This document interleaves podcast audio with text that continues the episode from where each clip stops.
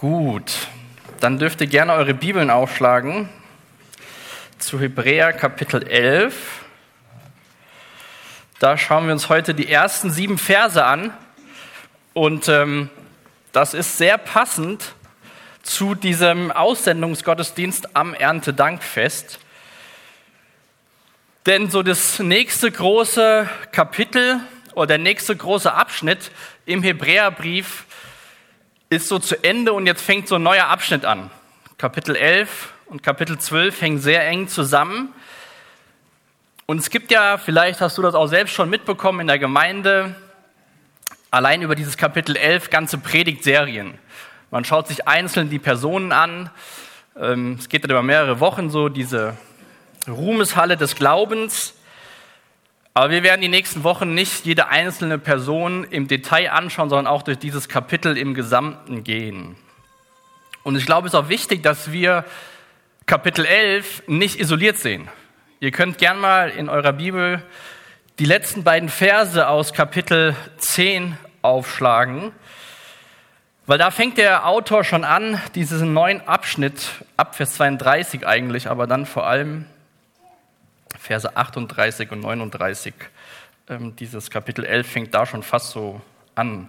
Ich lese die uns mal vor, die sind auch hier vorne auf der Leinwand. Wenn du keine Bibel dabei hast, kannst du das gerne mitlesen. Hebräer 10, die Verse 38 und 39.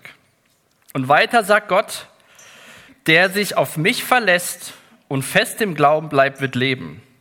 Wenn er sich aber von mir abwendet, werde ich auch ich nicht zu ihm halten. Doch wir gehören zu denen, die sich nicht abwenden, die sich nicht zu denen, die sich abwenden und sich damit selbst ins Verderben stürzen. Nein, wir gehören zu denen, die am Glauben festhalten und dadurch ihr Leben retten.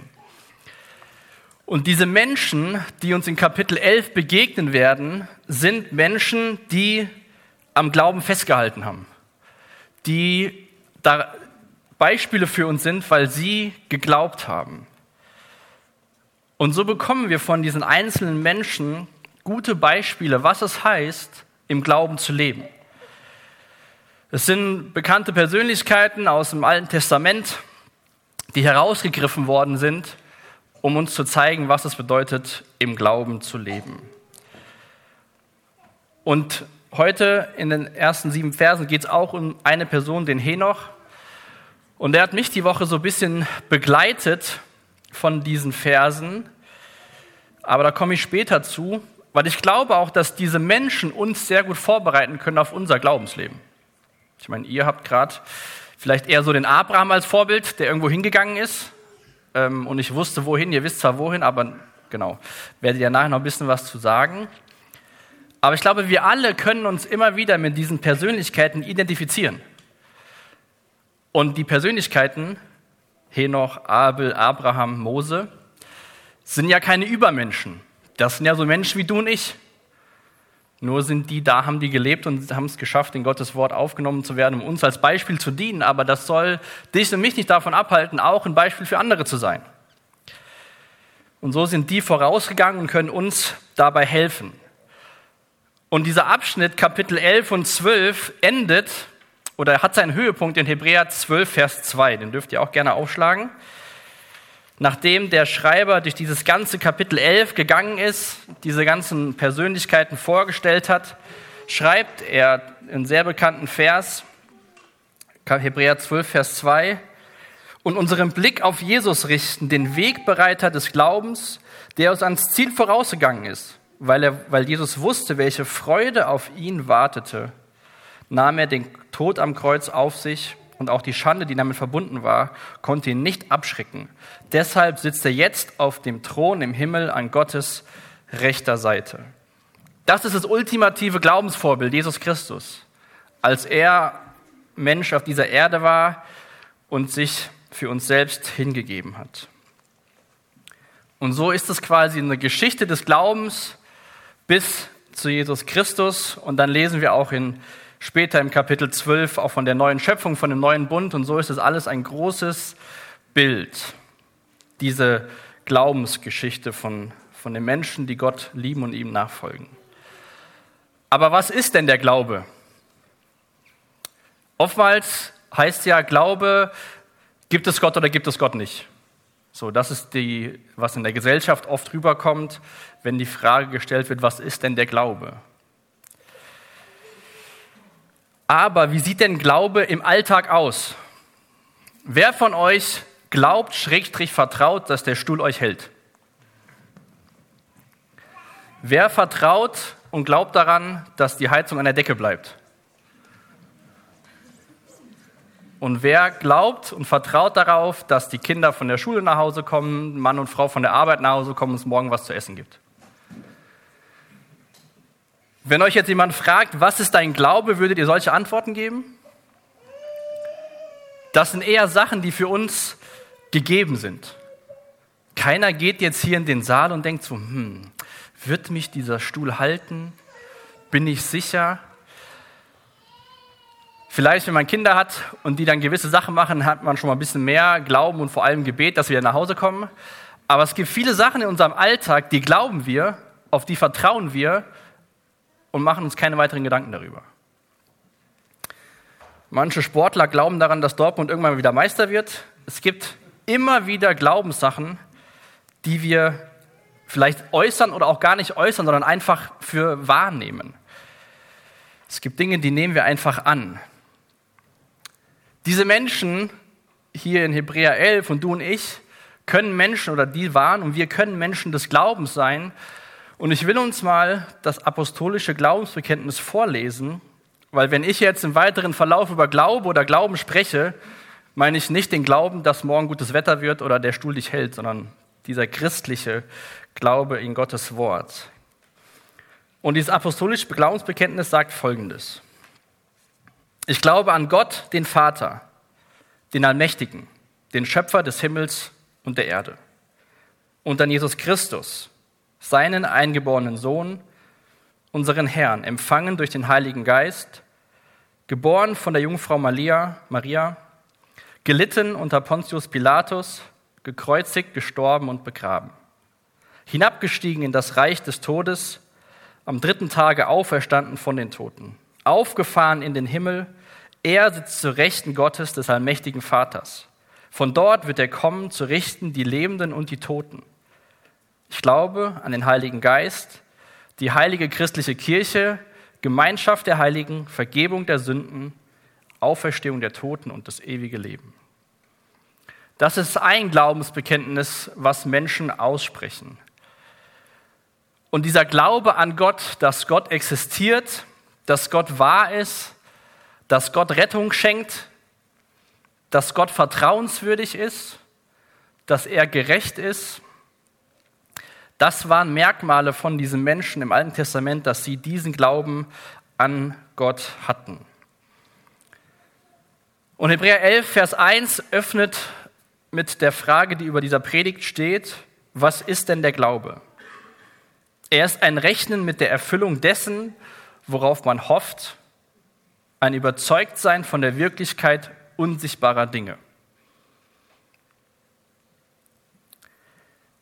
Glaube ist eng mit Hoffnung verbunden. Das sehen wir hier in dem Vers. Was ist denn der Glaube? Er ist ein Rechnen mit der Erfüllung dessen, worauf man hofft.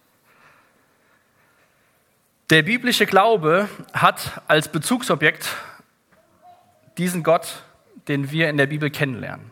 Gott den Vater, Gott den Sohn und Gott den Heiligen Geist. Warum ist denn der Glaube ein Rechnen mit der Erfüllung dessen, worauf man hofft und ein Überzeugtsein der wirklich, von der Wirklichkeit unsichtbarer Dinge? Unser Gott ist erfahrbar, er ist wahr und wahrhaftig. Und weil dein christlicher Glaube nicht an mir hängt oder an deinen Eltern oder vielleicht an einem Freund von früher, der dich zum Glauben geführt hat, sondern an Gott, ist es eine Hoffnung, die sich eines Tages erfüllen wird. Und es geht dann nicht einfach nur darum, 1 plus 1 ist 2, so einfach intellektuell zu verstehen, sondern Glauben heißt, ich setze mein Vertrauen auf etwas oder auf jemanden. Rechnest du mit der Erfüllung dessen, worauf man hofft. Ewiges Leben, wir haben eben davon gesungen, dass Jesus unser Fundament ist, dass Jesus wiederkommen wird. Diese Menschen damals lebten in der Zeit vor dem Kreuz. Sie haben auf Jesus gewartet. Wir können vielleicht noch sagen, ja, Jesus war ja auf der Erde und es gibt Beweise, dass er auf der Erde war und es ist ja gar nicht so unsichtbar. Aber damals, Abraham glaubte Gott. Die Menschen haben auf den Messias gewartet. Sie haben damit gerechnet, dass es eines Tages erfüllt. Und es ist ein Überzeugtsein von der Wirklichkeit unsichtbarer Dinge. Ich habe das auch nochmal zusammen hier hingeschrieben. Glaube ist eine Überzeugung von Unsichtbaren und Glaube ist die Wirklichkeit einer Hoffnung. Und dieses Zeugnis stellt der Schreiber des Hebräerbriefes diesen Menschen aus, die gleich aufgelistet werden. Vers 2 schreibt er, weil unsere Vorfahren diesen Glauben hatten, stellt Gott ihnen in der Schrift ein gutes Zeugnis aus. Wahrer, echter biblischer Glaube ist ein Vertrauen auf Gott. Und wir sehen auch in dem Kapitel, dass es nicht abhängig ist von den Umständen, in, diesen, in denen die Menschen waren. Es war ganz egal, in welcher Kultur sie gelebt haben, zu welcher Zeit, wie groß die Familie war, was ihre Aufgabe war. Das Zeugnis war Glaube an Gott. Und wir können dieses Zeugnis auch bekommen heutzutage, Glaube an Gott. Das Vertrauen auf das, was er in seinem Wort verheißt. Sie wurden von Gott als gerecht empfunden, weil sie geglaubt haben. Und dann schauen wir direkt in Vers 3, was Glaube ist. Glaube bedeutet unter anderem verstehen. Vers 3. Wie können wir verstehen, dass die Welt durch Gottes Wort entstanden ist? Wir verstehen es durch den Glauben. Durch ihn erkennen wir, dass das Sichtbare seinen Ursprung in dem hat, was man nicht sieht. Allein darüber gibt es ja riesige Debatten, wie diese Welt entstanden ist und welche chemische Funktion mit was funktioniert hat. Und wir lesen in den ersten Seiten der Bibel, wie diese Welt entstanden ist. Psalm 6, 33, Verse 6 und 9 zitieren das auch, dass Gott gesprochen hat und die Welt ist entstanden. Im Genesis-Bericht, im Schöpfungsbericht steht, und Gott sprach. Das dürfen wir glauben, dass das so geschehen ist. Es war nicht irgendwelche Materie, die irgendwie zusammengewürfelt worden ist und dann hat sich die Materie gedacht, wir machen mal was und dann waren wir alle da, sondern Gott hat aus dem Nichts diese Welt geschaffen. Auch das ist Glauben. Wir dürfen, Glauben ist auch nichts, ähm, ich komme nicht auf das Wort, also verstehen ist ja was Rationales, Vernünftiges. Glaube ist auch nicht unvernünftig. Durch Glauben können wir verstehen, dass Gott diese Welt durch sein Wort geschaffen hat. Und ich gebe euch mal eine kleine Hausaufgabe. Hier steht ja, wir können verstehen, dass die Welt durch Gottes Wort entstanden ist. Ihr könnt mal schauen in den ersten Versen im Hebräerbrief, Kapitel 1, Verse 1 bis 3, wie Jesus Christus beschrieben wird und dann auch im Johannesevangelium die Verbindung vom Wort Gottes. Und hier finde ich sehr spannend, aber das führt viel zu weit, wie auch Jesus da wieder Teil dieser Schöpfungsgeschichte ist als Gottes Wort. Und jetzt kommen wir zu dem ersten Beispiel, dem Abel. Wie kam es, dass Abels Opfer Gott besser gefiel als das von Kain? Der Grund dafür war Abels Glaube. Weil Abel Gott vertraute, nahm Gott seine Gaben an und stellte ihm das Zeugnis aus, dass er vor ihm bestehen konnte. Und durch seinen Glauben redet Abel heute noch zu uns, obwohl er längst gestorben ist. Diese Geschichte, wenn wir die im Alten Testament im vierten Kapitel lesen vom ersten Buch Mose, lesen wir nur davon, dass Gott auf das Opfer von Abel blickte und es ihm gefallen hat und auf das Opfer von Kain blickte und es ihm nicht gefallen hat. Und hier im Hebräerbrief sehen wir, wo der Unterschied war. Der Grund dafür war Abels Glaube. Auch da, wie gesagt, man könnte über jede Person eine ganze Predigt machen. Abel hat was geopfert von, seiner Erst, von den Erstlingen seiner Schafsherde, hat das Beste geopfert und wir sehen auch hier in dem Vers mit einem reinen Herzen. Abel hat im Vertrauen geopfert. Er hatte eine gute Qualität von seinem Opfer und er hatte die richtige Motivation. Auch wir können ja gute Qualität opfern, aber vielleicht mit einer falschen Motivation. Oder wieder kein irgendwas präsentieren, was wir gerade noch so finden. Aber das habe ich noch. Ich meine, jeder, der länger in dieser Gemeinde ist, weiß, wie groß unser Keller ist. Und nimm das bitte nicht persönlich, aber oftmals gibt es so einen Satz, ich habe was für die Gemeinde. Und das steht noch jetzt im Keller, was keiner mehr braucht. Es war ein Opfer für die Gemeinde, was so rumstand. So ein praktisches Beispiel. Ich tue ja was Gutes für meine Seele, gib's der Gemeinde und in der Gemeinde steht es im Keller rum, weil es dann doch irgendwie so nicht mehr zu gebrauchen war.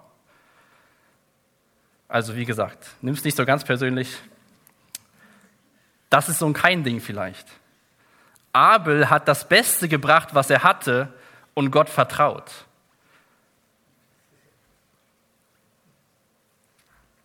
Aber ich fand das echt spannend in der Vorbereitung, das nochmal zu lesen in Genesis und nicht zu sehen, dass da der Glaube von Abel erwähnt wird, sondern dass Gott auf dieses Opfer schaut und auf das andere Opfer.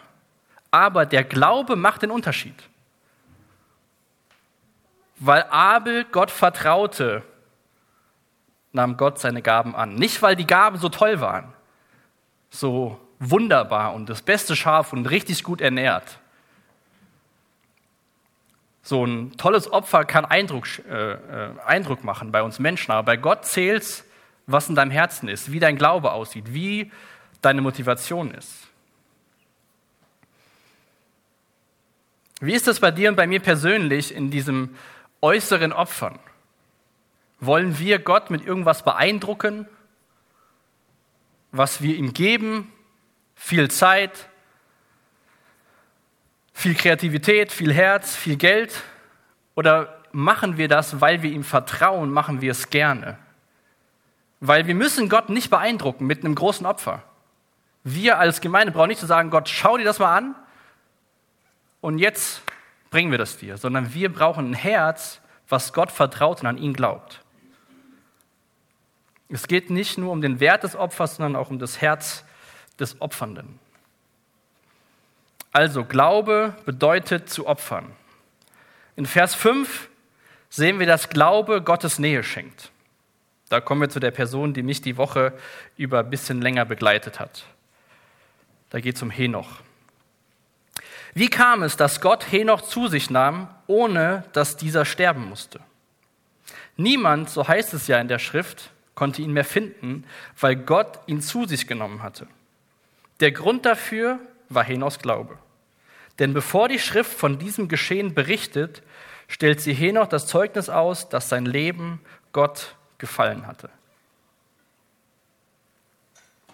Ihr dürft gern mal 1. Mose Kapitel 5 aufschlagen, denn ich möchte gern mal die Lebensgeschichte von Henoch gemeinsam durchlesen.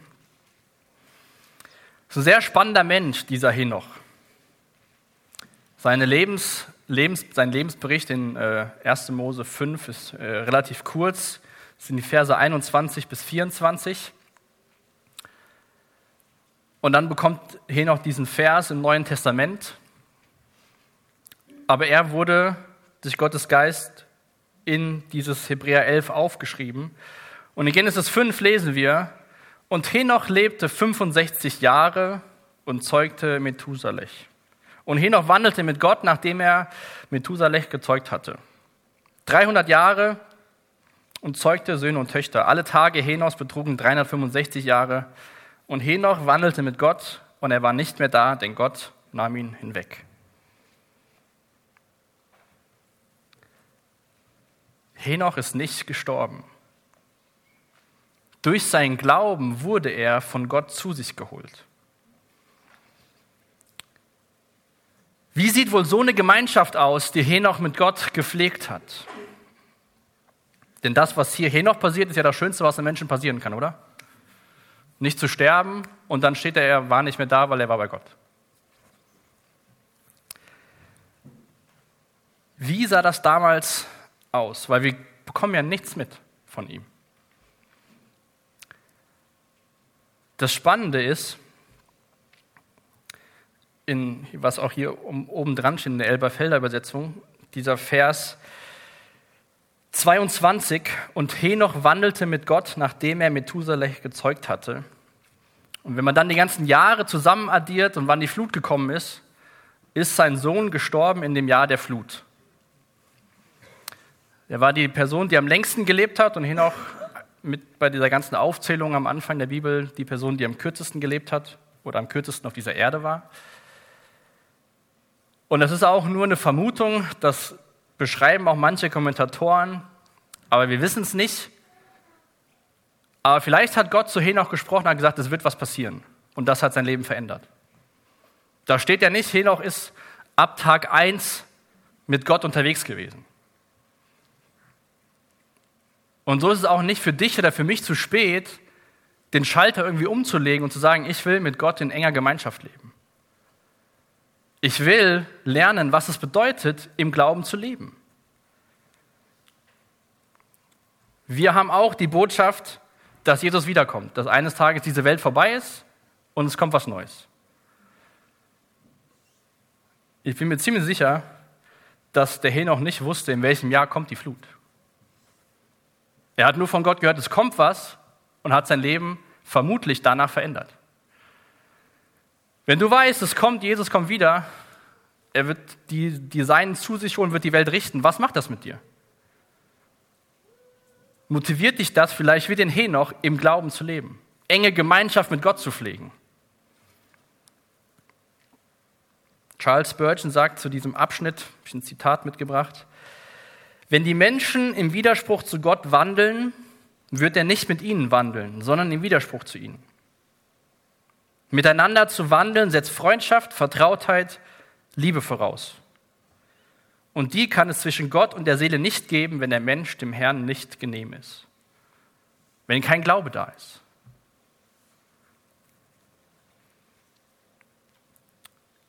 Der Henoch wurde von Gott zu sich geholt durch sein Glauben, weil er glaubte, weil er Gott vertraute. Durch Glauben wurde er in den Himmel aufgenommen. So ist es heute immer noch. Durch Glauben können wir Ewigkeit bei Gott haben. Und deswegen hat mich diese Persönlichkeit die Woche über so beschäftigt, weil ich mich wirklich gefragt habe, wie sieht so eine Nachfolge in 2023 aus, dass Gott irgendwann dazu kommen könnte, mich zu, sich, zu ihm zu holen, weil da enge Gemeinschaft war. Und jetzt kann man sagen, ja, damals war alles einfacher. Gut, es war die Zeit vor der Flut. Und wie viele Menschen waren gerecht, als Noah die Arche baute? Ihr dürft gerne was sagen. Nicht viele. Und dann sitzen wir hier heute und sagen, alles wird so schlecht, die Welt geht unter, was sollen wir nun tun? Wie können wir Glauben leben, wenn wir hier noch als Vorbild nehmen? Jesus hat gesagt, Matthäus 24, wird sein wie den Tagen Noahs. Genau. Wie können wir so einen Glauben haben, so eine Gemeinschaft mit Gott, trotz dem, was um uns herum passiert? Und Gott will das gerne. Gott will Gemeinschaft mit dir. Gott will mit dir im Glauben wandeln. Aber wir brauchen dieses Vertrauen ihm gegenüber. Und dann sagt Spurgeon noch zu Henoch ein weiteres Zitat. Henochs Leben hat keine Abenteuer. Ist es nicht genug Abenteuer für einen Menschen mit Gott zu wandeln? Welcher Ehrgeiz kann sich nach einem edleren Dasein sehnen, als in der Gemeinschaft mit dem Ewigen zu bleiben? Das ist vielleicht eher ein Zitat für die jungen Menschen unter uns. Wenn das Leben Aufregung braucht und das nächste Abenteuer, ich habe jetzt die Woche gelesen, ab 60 wird man zufriedener je älter man wird, desto zufriedener und ab 60 ist dann nochmal so eine Grenze erreicht. Vielleicht lernen die Menschen, man muss anderen nichts beweisen oder weil Leute das Haus abbezahlt haben und die Rente vor der Tür steht. Nun, freitagsabends kommen junge Menschen hier hin, die sind wohl laut der Statistik am unzufriedensten, weil sie nicht wissen, wo es hingeht, vielleicht welches Abenteuer auf sie wartet. Welcher Ehrgeiz kann sich nach einem edleren Dasein sehen, als in der Gemeinschaft mit dem Ewigen zu bleiben? Und ich meine, ihr äh, geht in ein Abenteuer hinein nach Laos. Ihr habt das berichtet, wie das in Schweden so für euch war, als Gott da gesprochen hat und euch vorbereitet hat. Aber auch im Alltag, wie sieht es aus, in Gemeinschaft mit Gott zu wandeln? Auf sein Reden zu hören, im Kleinen. Hier, geh mal dahin, bet mal für die Person oder begrüßt die mal beim Bäcker, so und so. Ich weiß nicht, wie das aussieht. Ich bin ja nicht Gott, der zu dir redet. Ich wünsche mir diese Gemeinschaft, die so kurz in der Bibel beschrieben ist, aber so eine große Auswirkung hatte, dass ein Mensch nicht sterben musste, sondern von Gott zu sich geholt worden ist. Glauben schenkt Gottes Nähe. Und Vers 6 hängt eng damit zusammen. Glauben schenkt einen Zugang. Das ist ein bekannter Vers vielleicht. Und ohne Glauben ist es unmöglich, Gott zu gefallen. Wer zu Gott kommen will, muss glauben, dass es ihn gibt und dass er die belohnt, die ihn aufrichtig suchen. In Vers 2 lesen wir, dass Glauben ein Geschenk ist, dass wir durch Glauben gerettet sind. Und ohne Glaube ist es unmöglich, Gott zu gefallen. Siehe Beispiel Kain und Abel. Und diese Menschen in diesem Kapitel haben Gott gefallen, weil sie Glauben hatten. Nicht, weil sie das sonst irgendwas hatten, sondern weil sie Glauben hatte. Und das kann jeder von uns auch haben, Glauben. Ganz egal, wie viel Geld du verdienst, wo du wohnst, wie deine Umstände sind. Glauben kann jeder. Und ohne Glauben ist es unmöglich, Gott zu gefallen. Wir brauchen kein Bewerbungsschreiben oder ähm, sonst irgendwas, sondern wir brauchen Glauben. Ohne Glaube ist es für uns schwierig, den Alltag zu bewältigen, auch wenn wir manchmal gar nicht merken, dass es Glaube, zum Beispiel Stuhl oder sonstige Sachen.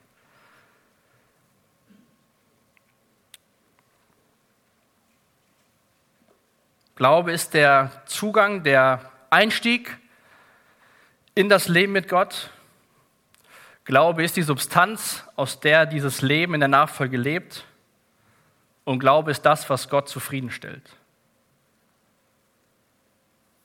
Glauben, dass sein Sohn am Kreuz für uns gestorben ist. Und vielleicht fällt es dir schwer, den zweiten Teil aus diesem Vers 6 zu glauben.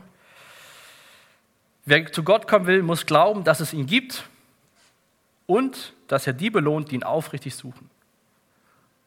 Auf dich, wenn du Gott, an Gott glaubst und ihn suchst, und auf mich wartet eine Belohnung. Die sieht nicht so aus, wie dass du am Montagmorgen von deinem Chef gesagt bekommst, du kriegst mehr Geld oder hast mehr Urlaub oder jemand schenkt dir ein neues Auto. Dieser, diese himmlische Belohnung sieht anders aus und ich glaube auch wirklich, dass wir die erst so richtig freudig verstehen, wenn wir bei Jesus sind und er uns belohnt für das, wie unser Leben war. Weil auch das ist was Unsichtbares für uns. Das müssen wir irgendwie glauben, aber wir können es nicht greifen. Aber ich glaube, in Jesu Gegenwart, diese Belohnung zu bekommen, wird was Wunderbares sein.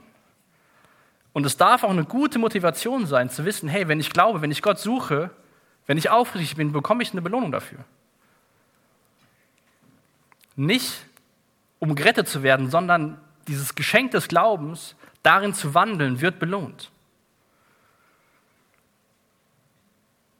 Ich finde das wunderbar, das nochmal zu sehen und zu verstehen, dass da was auf uns wartet. Und Gott offenbart sich dem Suchenden. Gott versteckt sich nicht. Ohne Glauben ist es unmöglich, Gott zu gefallen. Und das hat auch Noah verstanden. Vers 7. Glaube zeigt sich im Gehorsam und Glaube rettet. Wie kam es, dass Noah nach Gottes Anweisung eine Arche baute, um seine Familie zu retten? Der Grund dafür war sein Glaube. Noah nahm die göttliche Warnung ernst, obwohl von dem angedrohten Urteil noch nichts zu sehen war. Durch sein Vertrauen auf Gott verurteilte er den Unglauben der damaligen Welt er selbst aber wurde ein Erbe jener Gerechtigkeit, deren Grundlage der Glaube ist. Noah hatte ja eine besondere Herausforderung von Gott bekommen. Gott hat ihm gesagt, bau ein Schiff, so und so groß, so und so breit, sammel alle Tiere, denn es wird eine Flut kommen. Noch nie gab es eine Flut. Kein Mensch wusste, was das ist. Und Noah nahm die göttliche Warnung ernst. Der Grund dafür war sein Glaube. Er hat das nicht, vielleicht gar nicht verstanden, was das soll, warum er es machen soll, aber er hat Gott vertraut, dass Gott schon weiß, was er macht.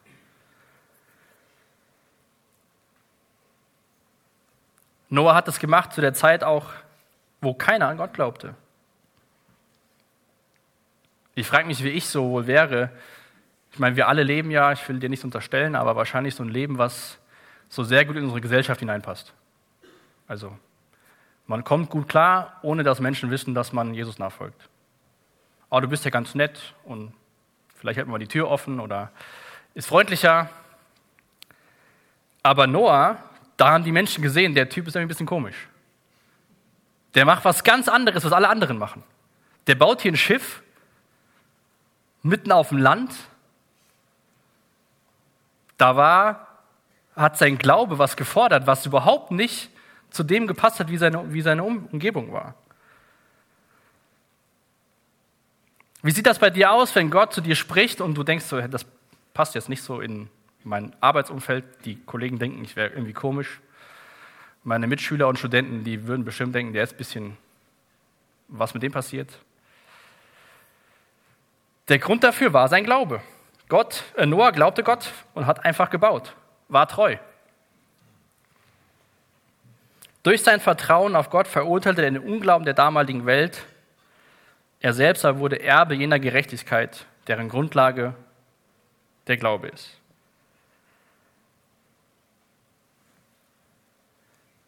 Römer 3, Vers 22 bis 24 schreibt der Paulus, es ist eine Gerechtigkeit, deren Grundlage der Glaube an Jesus Christus ist und die allen zugute kommt, die glauben. Dabei macht es keinen Unterschied, ob jemand Jude oder nicht Jude ist. Denn alle haben gesündigt und in ihrem Leben kommt Gottes Herrlichkeit nicht mehr zum Ausdruck. Und dass sie für gerecht erklärt werden, beruht auf seiner Gnade. Es ist ein freies Geschenk aufgrund der Erlösung durch Jesus Christus. Das durfte Noah erfahren. Das ist das Zeugnis, was Gottes Wort Noah gibt, dass er gerecht war aufgrund von seinem Glauben. Und das ist noch das, was heute immer noch gilt. Glaube an Jesus Christus Dadurch bekommen wir die Gerechtigkeit von ihm, von Jesus Christus, weil er ohne Schuld war, weil er ein Leben im Gehorsam gelebt hat. Und wir dürfen glauben. Dieses Leben in der nicht sichtbaren Welt ist nicht immer ganz so einfach. Ihr dürft gerne mal 2. Korinther Kapitel 4 aufschlagen. Da schreibt der Paulus auch Verse, die sehr gut zu diesem Text heute Morgen passen. Paulus beschreibt so ein bisschen, was ihm so widerfahren ist.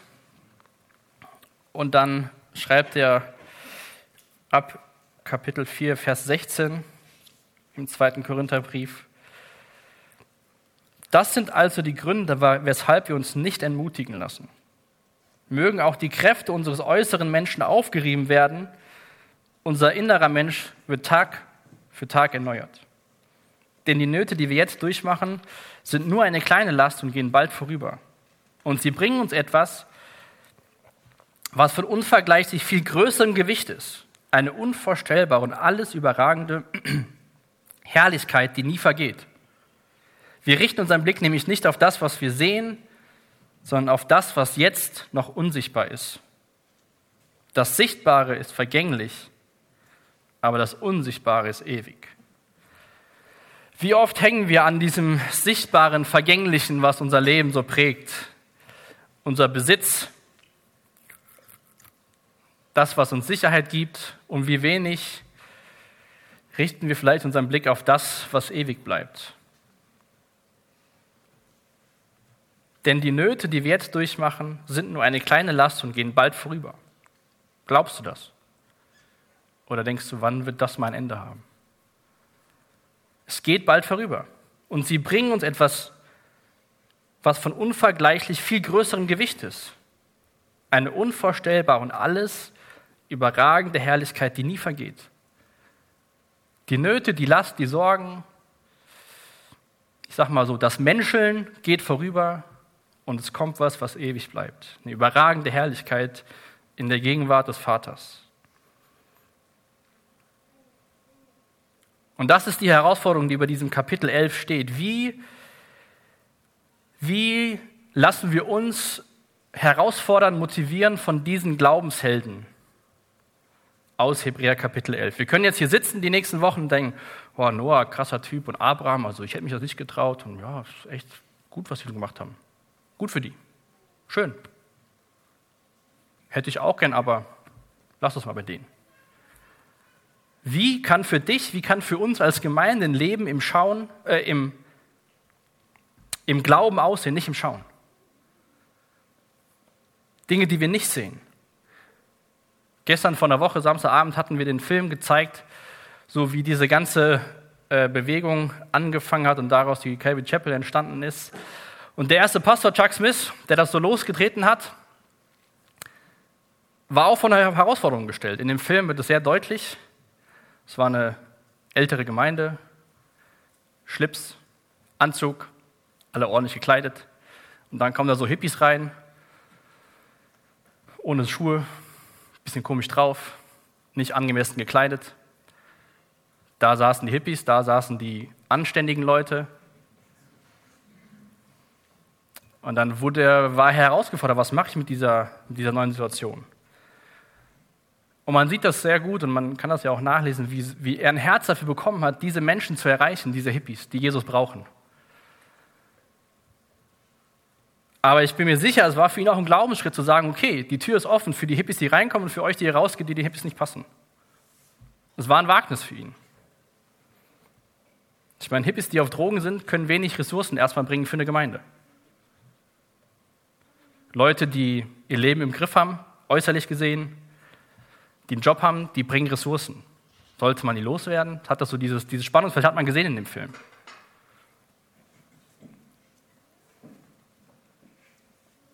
So Leute wie Hebräer 11, vielleicht hast du andere Vorbilder in deinem Leben, berühmte Missionare, die irgendwas gemacht haben, wo man denkt, so echt krass.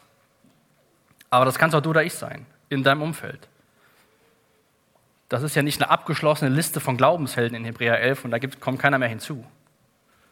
Du kannst einer sein in deinem Umfeld. Du darfst dir das Zeugnis ausstellen lassen, du bist nicht ganz so normal. Und warum? Was motiviert uns dabei? Hebräer 13, Vers 14. Denn hier auf der Erde gibt es keinen Ort, der wirklich unsere Heimat wäre und wo wir für immer bleiben können. Unsere ganze Sehnsucht gilt jener zukünftigen Stadt, zu der wir unterwegs sind. Ist das deine Hoffnung? Dass du dir vor Augen führst, hier ist alles schön, wir können Menschen für Jesus erreichen, wir haben ein tolles Gebäude, wir können Kamissio machen, wir können was weiß ich machen, aber das Ziel ist nicht, auf dem Berg zu bleiben, sondern das neue Jerusalem. Wir brauchen nicht andere Menschen, wir können das natürlich, aber wir dürfen nicht dabei stehen bleiben, andere zu bewundern, was in China, was da passiert, was da passiert, sondern uns fragen, wie sieht es denn bei mir aus? Die erste Gemeinde war auch unter Herausforderungen entstanden. Da gab es auch Druck. Was passiert, wenn die Zeiten sich ändern? Deine Spende wird nicht mehr von der Steuer abgezogen. Was ist dann die Motivation, was in Gottes Reich zu investieren? So kleine Dinge des Alltags. Wie können wir im Glauben leben?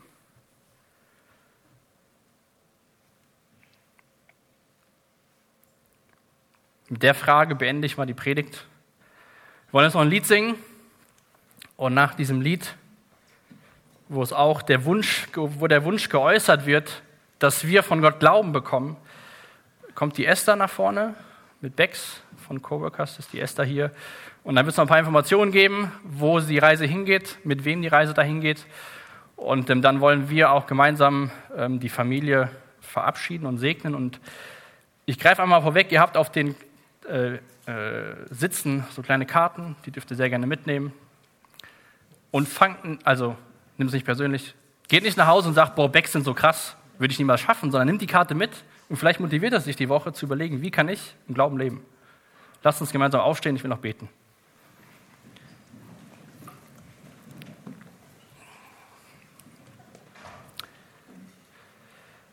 Jesus, Herr, Dank für diesen Morgen. Danke, dass du in deinem Wort Menschen gebraucht hast. Danke, dass es Menschen gab und geben wird, die im Glauben leben. Und ich bete echt, dass du heute Morgen, auch vielleicht gerade zum nächsten Lied, ähm, uns echt Glauben schenkst für unseren Alltag, dass wir lernen, dir nachzufolgen, Herr. Und ich bete, wenn heute Morgen jemand hier ist oder zu Hause zuhört oder später die Predigt anhört, der ja, diesen Glauben an dich, der rettet, nicht hat, dass ähm, du dich ihm offenbarst. Danke, dass du dich nicht verschließt zu dem, der sucht.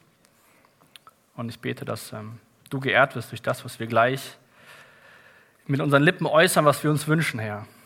Und ich bete echt, dass ähm, du uns Glauben schenkst und auch die nächsten Wochen uns mit hineinnimmst in diese Lebensgeschichten von Menschen und dass du uns dadurch motivierst, ermahnst und herausforderst. Dir sei die Ehre für jetzt und für alle Zeit. Amen.